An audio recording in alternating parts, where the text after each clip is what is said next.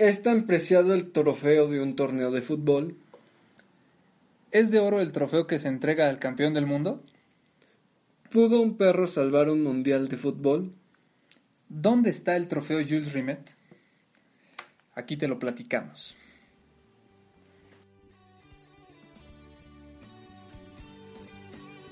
En Solo Fútbol sabemos que este es un juego de 90 minutos que nos dura toda la vida.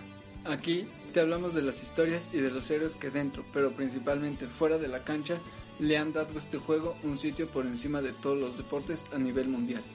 También te hablamos de los villanos, de los aficionados y de los templos.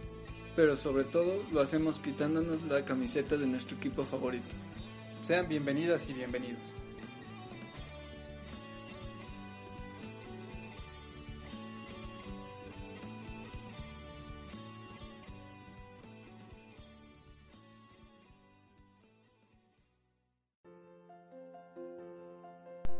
24 de octubre de 1873, en el poblado de Zulele-la-Buncourt, una región geográfica ubicada al oriente de Francia, nació Jules Rimet. En compañía de su abuelo, vivió sus primeros años en el seno de una familia católica y profundamente patriótica, pues desde temprana edad Jules se separó temporalmente de su padre, quien tuvo que desplazarse a París en busca de trabajo. Quizás, por una parte, se debió a la formación que tuvo con su abuelo, y por otra parte a que su padre tenía un empleo como obrero en la naciente revolución industrial parisina, que Jules sentía una gran atracción primero, primero por el poder que tenía el fútbol como instrumento para el cuidado físico y moral de sus practicantes y segundo, porque creía que el fútbol hacía fraternizar a todos los estratos sociales sin distinción alguna. Con el paso de los años, Jules se alejó de la iglesia, pero no de la práctica y vivencia de los valores que de ella aprendió Estudiante de Derecho, a los 23 años, Jules fundó el Red Star, club deportivo donde se practicaban fútbol, atletismo, esgrima, y por la afición de Jules y sus dos socios fundadores, también literatura, poesía y artes.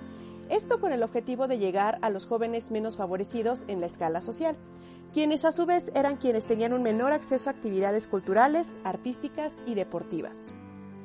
Impulsor de la unificación de los tres organismos que regían el fútbol francés a principios del siglo XX, Jules Rimet fue elegido presidente de la FIFA. Claro, no sin antes haber sido teniente de infantería en Gran Guerra y haber alcanzado la distinción de la Medalla de la Cruz de Guerra.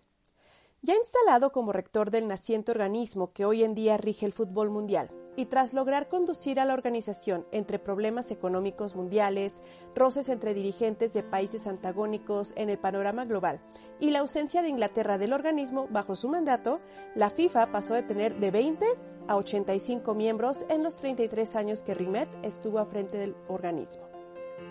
Tras padecer los estragos de la guerra, el presidente de la FIFA continuaba con la idea de utilizar el fútbol como medio para alejar a los ciudadanos de las crisis económica, social, política y la que era ojos de Jules más grave, una fuerte crisis moral. Para 1930, el sueño que persiguió Rimet toda su vida se vio materializado en Uruguay, sede de la primera Copa del Mundo. Las selecciones de Francia, Yugoslavia y Rumania, acompañadas por tres árbitros y el presidente Rimet, viajaron en un mismo barco hacia Montevideo. En ese barco, dentro de las pertenencias de Jules, también viajaba Victoria. Y no, no hablamos de una persona. Victoria era el nombre del trofeo que el escultor francés Abel Lafleur confeccionó, a petición de Rimet para premiar al equipo campeón del torneo, que a la postre sería la selección local que se interpuso a Argentina por 4 a 2 en el marcador final. La FIFA continuaba creciendo, Victoria cambió de nombre y para 1948 se convirtió en el trofeo Jules Rimet, en honor a la mente detrás del fútbol que conocemos hoy en día. El trofeo, que contenía 1.8 kilos de oro y que ya había tenido días muy agitados durante la Segunda Guerra Mundial, sería uno de los mayores objetos de deseo y no por la parte deportiva, sino por el valor de oro que poseía. Durante la Segunda Guerra, después de que Italia ganara los mundiales de 1934 y 36, la Federación Italiana tenía el trofeo bajo su custodia, pero el italiano Ottorino Barassi, vicepresidente de la FIFA, sabía que en ese momento los nazis deseaban tener en su poder todo objeto coleccionable y de gran valor artístico, tesoros y piezas históricas. por lo que en una decisión arriesgada pero muy adecuada, sacó el trofeo del banco donde se encontraba custodiada y se la llevó a su casa, donde escondió el trofeo en una caja de zapatos debajo de su cama. La Gestapo no tardó en llegar a interrogarle, no por dudar de él, sino por supuesto en la FIFA. No hubo necesidad de registrar su domicilio, pero el trofeo fue llevado a la casa de un jugador del Inter de Milán, donde nadie fue a buscar la pieza. Finalmente, hasta 1947, ya con la guerra concluida, el trofeo volvió a ver la luz para alistarse a visitar Brasil para la Copa del Mundo del 50. A cuatro meses del inicio de la Copa del Mundo de Inglaterra de 1966, el 20 de marzo, mientras el trofeo era exhibido en Londres, fue sustraída de su urna. Scotland Yard inmediatamente comenzó la búsqueda y la FA mandó a hacer una réplica para premiar al campeón de ese mundial. La réplica no tuvo que ser utilizada, pues siete días después de la desaparición del trofeo, David Corbett paseaba a su perro, quien encontró el trofeo enterrado en un jardín. Pickles, como se llamaba el perro, y su dueño fueron los primeros sospechosos del robo, pero pronto fueron liberados porque la historia parecía ser cierta. Ambos recibieron una recompensa, 6.000 libras, un año de comida gratis y la posterior invitación a una cena que dio la reina Isabel con los campeones del mundo, los ingleses. En 1970, en el Estadio Azteca, Brasil e Italia se peleaban la custodia perpetua del trofeo, pero fue la selección de Pelé la que se hizo del trofeo para siempre. Bueno, entre comillas para siempre, pues el 19 de diciembre de 1983 fue robado de la Confederación Brasileña de Fútbol y nunca más la pieza original volvió a ser vista.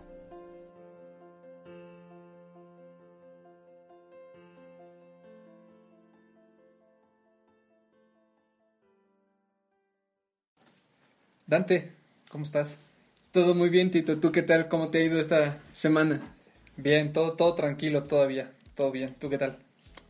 No me quejo. Todo va, todo va bien. Todo va bien. ¿Cómo ves nuestra, nuestra historia el día de hoy? Bastante interesante. Esta apela completamente a lo que es la historia del, de lo que es la Copa del Mundo. Sí, o sea, esta, esta sí tiene el tinte este, histórico, histórico tal cual. Completamente. Desde, desde 1890 y tantos, el origen del fútbol como tal. De quién, lo, de, de, quién se le ocurre el, el trofeo, el torneo. y además, o sea, digo, hablamos de una historia que empezamos con Jules Rimet desde finales de 1800 hasta 1970 y 70 que la gana Brasil y luego en el 83 que desaparece. Estamos hablando de 100 años de, de historia de, en un, un, trofeo. Ajá, de un solo nombre. Todo lo que invoca. Todo lo que invoca eh, Jules, Jules, Rimet. Rimet. O sea, es eh, no solo un personaje del ámbito del fútbol, sino un personaje importante a nivel de, social. Social en la historia de Francia y, y, o sea, globalmente lo que vino después de lo que él hizo como presidente de la FIFA, pues quién sabe si estaríamos eh, platicando ahorita de fútbol o Ajá. si el fútbol tuviera el, el, potencial que tiene hoy en día de no haber sí. sido por personajes como él. Claramente él fue el que tuvo la visión de que esto podía llegar a ser algo más y muy seguramente no, dentro de su visión, no llegó a dimensionar que llegaría a lo que tenemos hoy por fútbol. No, pues es que, o sea, ya hoy para donde voltees hay algo relacionado con fútbol, ¿no? Fútbol, fútbol, fútbol. Fútbol, fútbol por todos lados. Eh, que, que, digo, en, en la parte política, económica, social, tecnología, medicina, psicología, o sea, es mucho, pero como dices, ¿se lo habrá imaginado? ¿Habrá pensado en qué era lo que podía ser? No, no lo creo, es muy difícil. Y, y que además, eh, eh, justo Jules Rimet, junto con el varón Pierre de Coubertin, pues son dos, dos nombres importantísimos. Ajá, que, que, que curiosamente las dos personas de origen francés son los precursores de tanto del fútbol la, y la FIFA como de los Juegos Olímpicos y del Comité Olímpico Internacional como lo conocemos hoy. Que de hecho eran, eh, teníamos, hay personajes antagónicos entre ellos dos, porque justo Pierre de Coubertin buscaba el espíritu olímpico que fuese Deporti de, de, deportivo, amateur. El placer de competir. Eh, por el amor al, al juego y, y justo eh, Jules Rimet pensaba lo contrario, que, que, los futbolistas tenían que cobrar por, por jugar fútbol y, y, bueno, ve hasta dónde lo ha llevado. Que al final, que él lo veía como que se estaba generando un beneficio y alguien tenía que ir perseguir ese beneficio. Pues digo, lo, lo tan es así que ya escuchamos hoy en día las cifras exorbitantes que, se manejan en contratos de publicidad de futbolistas y lo que paga un equipo a otro por hacerse los servicios de un jugador es, es irreal, ¿no? Yo creo que jamás se imaginó, incluso ni nosotros nos lo imaginábamos hace 10 años, 10, 15 años que, que llegaría a tanto, ¿no? Y... Digo, a pesar de todo lo que ha ido ocurriendo en lo económico en el fútbol, cómo se ha inflado una burbuja, es impresionante los niveles de, de, dinero que se llegan a manejar. Tan solo hay que escuchar que a Lionel Messi le, su último contrato fue por más de 500 millones de, de euros. Tal vez es irreal la cantidad, ¿no? Y, y ahí entra como la disyuntiva de, bueno, o sea, sí quería el que se profesionalizaran y quería que cobraran eso, pero pues en realidad eh, Era 500 millones de euros por eso. O sea, digo, en México tenemos jugadoras de fútbol que son jugadoras profesionales que cobran 3 mil pesos al mes. Y es ahí donde se ve la, la gran diferencia que podríamos apelar, que es lo que, que peleaban Pierre de Coubertin y Jules Rimet ¿Qué, será que necesitamos otro este otro Jules Rimet actualmente para pues para poner ese tipo de, de, orden? Pues no sé si de orden o establecer como un límite o, establecer a partir de dónde porque no es de ninguna manera lógico que jugadores profesionales en México tienen sueldos de un millón y medio, dos millones de pesos mensuales y hay jugadoras profesionales que tienen una misma rutina, que diario van a entrenar, que el fin de semana juegan y que cobran tres mil pesos, con, o sea, no les alcanza ni para comer con eso, ¿no? Es, es raro. Sí, es bastante raro. Pero... Regresando al, eh, punto eh, original. regresando al punto original, luego nos comenzamos a desviar. Eh, regresando al punto original... es esa misma disyuntiva la que lleva a crear, a, la que lleva a que el fútbol salga del programa olímpico tras los dos campeonatos que ganó Uruguay y que se cree la Copa del Mundo en 1930. Sí, justo, justo esa pelea entre, entre Rimet y Coubertin y entre sí profesionales, sí amateurs, pues deciden, se salen y después de que Uruguay es campeón dos veces, todavía es campeón una tercera ocasión cuando alberga, alberga el mundial en su, el primer mundial. territorio, ¿no? Y entonces a partir de ahí empieza pues como la historia, la historia tal cual del trofeo. Y de la Copa, y del Mundial como tal. Y del Mundial como tal. Digo, tiene sus problemas eh, con la Segunda Guerra Mundial, pero bueno, continúa hasta lo que vemos hoy, que es ya el evento, el evento. el evento mundial. No hay otro evento como ese. O sea, por más que me digas Juegos Olímpicos, finales de Champions. Nada arrastra más como la Copa del Mundo. Y, y dónde empezó todo, ¿no? Uruguay 1930 con pocos equipos, México perdiendo el primer partido. Dando vergüenza. Pero bueno, eh, eh, fue, fue parte de eso. Y luego el desarrollo que tiene y cómo va ocurriendo campeón Uruguay, dos veces luego Italia. Y justo cuando, eh, ahí, ahí viene el primer robo, luego viene el robo del Mundial del 66 y que la historia cuenta que se le encontró el perro, o sea. Ah, sí, eso es lo que, eso es lo que se contó, lo que salió a la prensa, lo que se leyó en los periódicos. no, sabemos, en realidad tal vez sí se le había robado el dueño del perro y, no le gustó, remordimiento, no sé, algo, algo raro también pudo haber pasado. No lo sabemos, no lo sabremos. ¿por qué, ¿Por qué alguien abandonaría un kilo, dos kilos, de, oro kilos de oro ahí en un parque después de que ya los conseguiste? Yo no lo haría. Ni siquiera 200 gramos lo haría. Pero, eh, o sea, ¿cómo viene esto? Y que luego empieza a tener como un... Entra en una especie de maldición. Eh, un tinte oscuro, justo lo que te iba a decir. O sea, porque luego la gana Brasil en el 70, Pelé consagradísimo en el Estadio Azteca se llevan el trofeo a perpetuidad a Brasil. Que, que mencionar que el, trofeo iba a ser entregado al primer equipo que lo ganara tres veces. Ah, claro, sí. El, primer, sí, sí es cierto, el, primer equipo que lo logra es Brasil en el 70. Después de ganar en el 58, en el 62 y obviamente en el 70. En México 70. Y pues iba muy bien todo hasta que llega pues el tercer robo Que digo, el primero no cuenta como robo, pero pues sí, el trofeo desapareció. Te iba a decir la copa, pero ni siquiera tiene forma de copa. Pero el trofeo desaparece, luego desaparece en el 66. Y la última vez ya desaparece y tiene un tinte, pues hasta medio policíaco. Digo, de lo que ocurrió en el 66, sí hay Evidencia. Hay, hay hasta películas, hay documentales del perro Pickles. O sea, el perro Pickles era una celebridad. está bien documentado ese, ese robo, Sí, desaparición. Y, pero la del 83, eh, Solo se supo que desapareció. y, la historia es muy curiosa con lo que pasa en el 83, porque según se conduce una investigación y se termina, eh, encontrando a un supuesto culpable que era de origen argentino. Y hay por ahí un documento donde eh, se dice que uno de los oficiales de policía brasileño le pregunta, oye, ¿por qué se la robaron? Y, y le da a entender como que, pues porque la queríamos tener en Argentina y casi casi que le guiña el ojo como diciendo, es que, po- porque se supone que se fundió. Ajá, O sea, en la investigación- de, Sí. de graduación. Que, o sea, la investigación conduce a que agarraron el oro, se fundió y desapareció. Pero después de esta supuesta eh, Confesión. confesión, pues desata dudas sobre si en realidad desapareció o la tiene guardado algún argentino o alguien. Ajá, es, sí, es- digo. Es raro. o sea, es raro porque al final, como tú mencionas, lo único que se, que se sabe es que posiblemente acabó siendo anillos de graduación. Esos tienen un valor un poquito más importante. Si es que ocurrió. si es que ocurrió. ese Es campeón del mundo y graduado. Pero, ¿en realidad habrá desaparecido? Es una historia bastante extraña.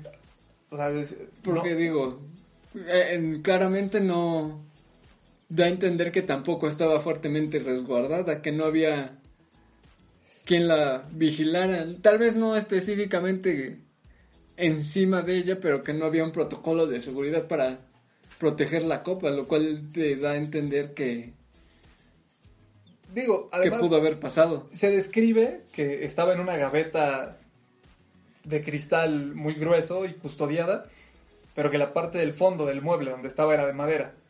Entonces, pues desata hasta sospecha de, bueno, ¿por qué se puso ahí? O sea, cuando la trajeron a México, que seguramente era una réplica, que la fuimos a ver, estaba detrás de un cristal súper grueso y con un montón de policías alrededor. Y era una réplica Y era una réplica y en un evento... o sea, multitudinario. Imagínate, si es la Copa del Mundo de verdad en la federación, o sea, ¿cómo tienen los trofeos en la Federación Mexicana de Fútbol? Ah, Están en la parte de hasta arriba y es imposible llegar hasta allá si no, si trabajas ahí. sí, claro. No, bueno, y además, o sea, ¿cómo bajas un trofeo? Esos... Sin que sea tan evidente. Sí, sí, que sea tan evidente que subiste un andamio o una que, que, escalera que vas bajando con la copa oro que, que, que mide como medio metro. Exacto. Adiós. Y, y que va a pesar 12, 15 kilos, o sea, esa, esa sí. Sí. creo que sí pesa. Probablemente. es mucho más grande. Pero, digo, no, de ese no lo he visto yo si hay un documental o una película o algo, porque Hay una sátira. Hay una ¿Ah, sí? película de sátira que se llama Jules y Dolores. Está en Netflix. Que te narra más o menos lo que es el, el robo, pero nunca se llega a una conclusión de lo que de lo que pasó con la con el trofeo original. Solo es como una manera de aludir al- a la historia y recordar el suceso.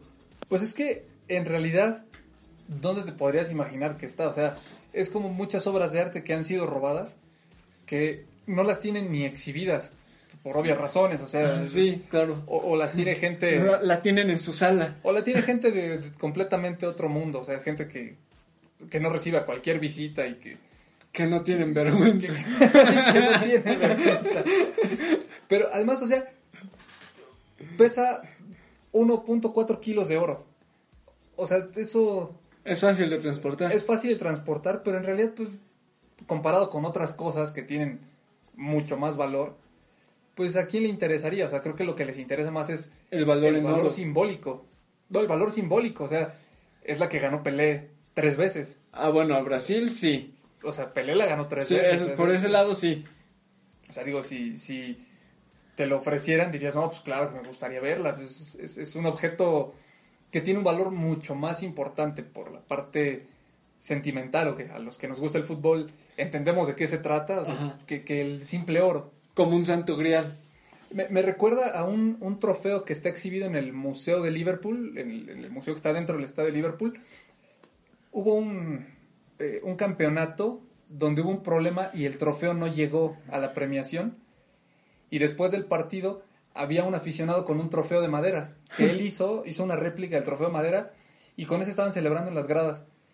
Los jugadores lo vieron, se lo pidieron y ese trofeo está exhibido porque fue el trofeo con el que celebraron como campeones de, de la liga Sí. inglesa en el Liverpool. Entonces, o sea, tiene más valor un, un trofeo el de madera. trofeo de madera que el trofeo real, porque fue el que se usó en el momento. Y, y porque además, o sea, el otro punto que sea de plata o que tenga incrustaciones de oro o lo que sea, pero no es el trofeo con el que se celebró. Ajá. Que, que- que digo, eso tiene un valor mucho más importante, ¿no? Y, y la otra es, y, decíamos, o sea, pues, no, o sea, no tiene forma de copa, pero Ajá, también. ni la actual. No, Y la actual se le conoce como tal. Como ese sí su nombre es Copa Mundial de la FIFA. Sí, o sea, la Copa Mundial no tiene ninguna forma de copa, o sea, sigue siendo unas manos deteniendo un, un Un mundo y, o un, bueno, pues, un globo terráqueo. Ajá, sí. Es lo mismo. Una esfera. una esfera y, y que ya esta tiene otra pues como otra Interpretación. otra interpretación y además hay otra historia distinta esta ya no se la van a dar al que la gane tres veces No, esto ya es propiedad ex- exclusiva de la FIFA y ya nadie la, como dices, ya nadie la va a tener después de ganarla una, dos, tres veces. que digo ese trofeo o sea se los dan en la celebración y luego se los quitan Ajá, sí, este, la FIFA les presta, el- les presta su trofeo para la celebración en el campo, para la sesión de fotos que ocurre prácticamente a continuación de que se meten a los vestidores, la celebración en vestidores, y sin, sin embargo la tienen que regresar antes de, de partir del, del país organizador y es cuando la FIFA les entrega una, una réplica al, al país ganador ya, ya debe ser una réplica con menos oro que claramente no, bueno, al ser menos de oro, probablemente nada más sea un baño y se haya alguna aleación en su interior. Que, que además o sea digo me, me acordé ahorita de cuando Sergio Ramos tiró el trofeo. Hubo uno que tiró también Lewandowski o no no recuerdo quién. No, desarmó no creo que fue el City.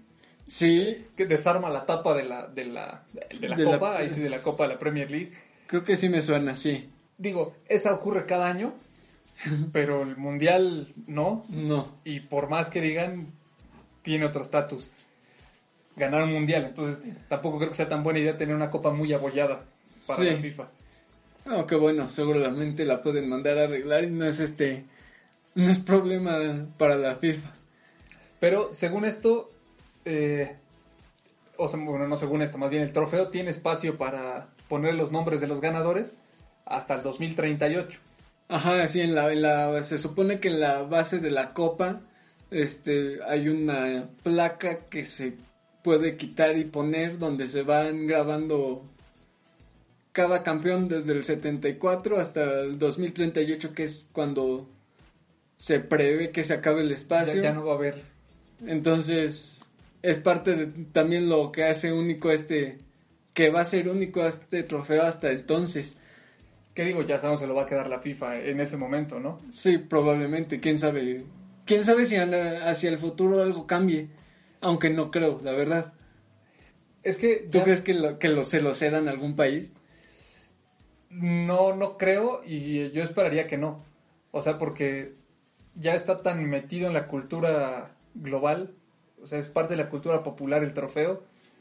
Que En- no podría ser de nadie. Te, te puedo asegurar que en cualquier partido de cualquier mundial hay alguien con una réplica del torneo, de- del trofeo de plástico o envuelta en papel aluminio o, o- Ajá, De sí, alguna la manera, clásica que se puede encontrar afuera de un estadio. es, es, es ya o como la que yo tengo ahí, chiquita, y, y- y llena de polvo. es, es, es una figura ya icónica, o sea, ya Sí. no, no, tanto esa como la, eh, Champions. la Copa, la Champions League, o sea, son, son trofeos que no, Que ya son como un ícono, que son parte del emblema. Sí, o sea, ya, ya vive en el imaginario todo el Ajá. mundo que sabemos, Eh, te dicen la Copa del Mundo y, y más allá de que te imagines 32 elecciones y próximamente 48, Sí, 48, 48. te imaginas el trofeo. Ajá, O sea, las manos sosteniendo, el el, mundito con su bandita verde abajo Ajá. y, y lo sabes clarísimo. El trofeo de la Champions League también está Las grabado. orejas. Ya otros trofeos locales o, o menores los recuerdas, pero eh, sí esos dos creo que eh, sobre todo la Copa del Mundo es Son parte de los que son. El trofeo es la esencia del, del torneo. es la esencia del torneo que digo seis selecciones lo han ganado. Mm, Brasil, Italia, Alemania, España, Francia, Uruguay, no, Argentina. Argentina. Uruguay no. Ah, ah, claro, Uruguay no ha ganado ese, sí es cierto, sí es cierto. Eh, nada más. Sí. Seis. O sea, seis. Y si no me falla la memoria, Uruguay debe ser el único campeón del mundo que no ha ganado. Que no ha ganado, claro. es esta Sí, sí, el nuevo trofeo. Sí. El último era Italia, pero la ganó en 2006. Pero sí es. eh, Ah, no, claro, la ganó en, en, en No, Chile. Ah, no, bueno, también tenía el, el Jules Rimet. Sí. O sea, es, es- Y por el otro lado, España es ahorita el único equipo que no ganó la, la Jules no. Francia. Francia también, Francia y ¿cierto? España, sí, Francia y España. O sea, no es cualquier trofeo, no cualquiera lo ha ganado. Digo, vete a ver cuántos campeones tienen el resto de los torneos que ocurren cada año y es mucho más variado, pero si el valor Simbólico. simbólico, eh, como sentimental, incluso la hemos visto en, en la tele y en anuncios y vimos la que seguramente era una réplica en, ¿qué fue en Campo Marte? Sí. Eh, La hemos visto, pero sigue siendo un objeto de deseo. Ajá, a es- pesar de que sabes que no es la... sabes qué es lo que significa, lo que representa y no estás eh, hablando lo que de cualquier representa. cosa. Ahí, Creo que el valor en realidad es ese. O sea, cualquiera le gustaría tener, aunque sea una réplica eh, avalada ajá. Eh, en su casa. Y, y te terminas por conformar por un, con un llaverito. Con- sí, exacto, un llavero, un póster. Una réplica pequeña. o una alcancía. hay De las de plástico. Sí, sí, sí, que, que se venden bastante. Pero, ¿a dónde ha llevado la idea de un tipo de hace 120 años? O sea, es, Eh, Fue visionario. pues... Y, y- Y sin ser tan visionario. y sin ser tan visionario, o sea, porque digo, tenía su- sus motivos morales y, y todo esto tan romántico, pero hasta dónde está. Y contrástalo ahora, digo, francés, con el último francés que haya estado en la FIFA, con Michel Platini. o sea, No van muy de la no- no mano estás sus estás hablando visiones. de cosas muy diferentes. Ajá. Y, y de la FIFA misma, o sea, Sí, ya. Como mencionábamos, el, el fútbol cambió demasiado contra lo que él veía en su momento. Hace. cuar- no, 40 no. Hace Hace. 100 años. Sí, sí, 100 años. sí. O sea, el primer mundial fue hace 90 años. Entonces, o sea, cómo ha cambiado, pero no solo eh, la, la parte del deporte y esto, sino también cómo ha cambiado la mentalidad del directivo de, de una organización tan grande, que en aquel momento no era tan grande, pero pues era la organización más grande, y ahorita sí, sí, la organización más grande, y cómo ya los intereses que se mueven, cómo ha impactado En todos lados. a todo. O sea, en Ujú. aquella época él creó su Red Star, pues como un club social, como un club de Y- cuates, pues. Ajá, y como dice, dentro de su visión era ayudar a que todos practicaran el deporte, pero aún más quería o sea, este, fomentar un aspecto cultural para aquellos que no eran, que no lo tenían tan fácil de acceder a esa, a esa vertiente. Sí, que, que todavía existe hoy en día eso, ¿no? O sea, ves que si hay chavitos, chavitas que tienen la oportunidad de acudir a una escuela de fútbol, a un centro de formación dentro de los clubes de fútbol, pero hay otros que no tienen la posibilidad y que, pues sí, sí hay una marcada diferencia en el desarrollo, pues tanto deportivo como en el desarrollo cultural y emocional de... Y asimismo, la forma en que se fueron, eh, como lo mencionaba el, el Red Star, este, era un club polideportivo. Y hoy en día ya no ves a los, ya deja, ya se perdió ese lado polideportivo en los equipos. Ahora ya nada más son equipos de fútbol. Es raro el caso de aquel, de aquel equipo que, que es verdaderamente un club deportivo que engloba varias disciplinas. Más, más que clubes privados, ¿no? O sea, clubes deportivos privados donde pues tienen sus albercas, sus canchas de tenis, pero no pasa de ser un club deportivo familiar que no aspira a, a llegar a la profesionalización o a llegar a tener un impacto más grande. Y que además son muy cerrados y muy privados como tal. Sí, claro. Aunque mantienen ese... Lo, si se ve desde la perspectiva de que tienen socios y todo ese rollo, eh, se mantiene, se puede mantener como la esperanza de un club deportivo que como el que se veía en ese tiempo. pero ya con, con otra visión este más ya, o sea, ya ha tenido un impacto económico distinto, pero yo creo que ya el, el desarrollo que de hace 100 años para acá, pues es como esa es como esa curva de crecimiento que, que nomás no cae. O sea, ha caído el nivel, tal vez sí, tal vez no, ha habido cambios reglamentarios, cambios normativos, federaciones, equipos han desaparecido y todo, pero el fútbol sigue, Sigue, sigue siendo el deporte más practicado del mundo, el más visto. la Copa del Mundo sigue siendo el, el evento por excelencia deportivo a nivel mundial y no se le ve que pueda Porque ni siquiera unos Juegos Olímpicos que son, como mencionaba Alberto Lati durante la cobertura de los Juegos Olímpicos, es un mundial de mundiales. es el mundial, sí, pero Ni así se logra superar. es la magia que tiene el fútbol, ¿no? Probablemente. El que, yo voy por el, el hecho de que es un, un deporte tan simple y sencillo de practicar que lo hace el, el más atractivo. Es, es, es completamente universal porque no necesitas equipación especial, no necesitas gran cosa. Es, Lo puede, y se puede jugar en cualquier lado. No puedes ponerte a batear dentro de una casa. Sí. Como en un pasillo puedes agarrar y patear de un extremo a un extremo la una pelotita. y fíjate, o sea, el- como la, la idea de, de alguien que ni siquiera inventó el deporte, pero que lo adaptó, o, perdón, lo adoptó como su forma de vida, su forma de expresión, pues ¿dónde está ahorita? ¿Dó- ¿Dónde nos tiene ahorita hablando de esto? ¿Dónde los números eh, en economía que se manejan? ¿Cómo son los estadios? ¿Cómo son los balones? ¿Los uniformes? Siendo parte de. O sea, yo no creo que en 100 años, o dentro de 100 años, veamos que hubo un desarrollo como el que hubo los 100 años anteriores a, a este probablemente momento, porque crezca todavía más. no lo sé. O sea, Quién sabe. habrá cambios de reglas, eh, se, se darán cambios, obviamente, pero pues, quién sabe dónde esté esto en 100 años. Será extraño de ver. Pues, ¿con qué te quedas, Dante?